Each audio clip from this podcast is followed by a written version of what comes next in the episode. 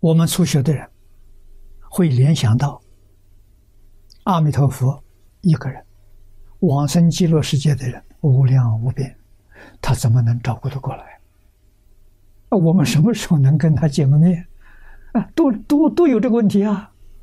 殊不知到极乐世界，阿弥陀佛化身跟真身完全一样，有多少众生，他就化多少形象。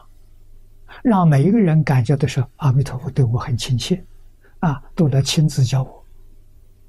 我还有不明白的地方，有许许多多等觉菩萨、不处菩萨，那都是同学，他们都可以辅导我，都可以帮助我，所以在那边学习一帆风顺呐、没有一点障碍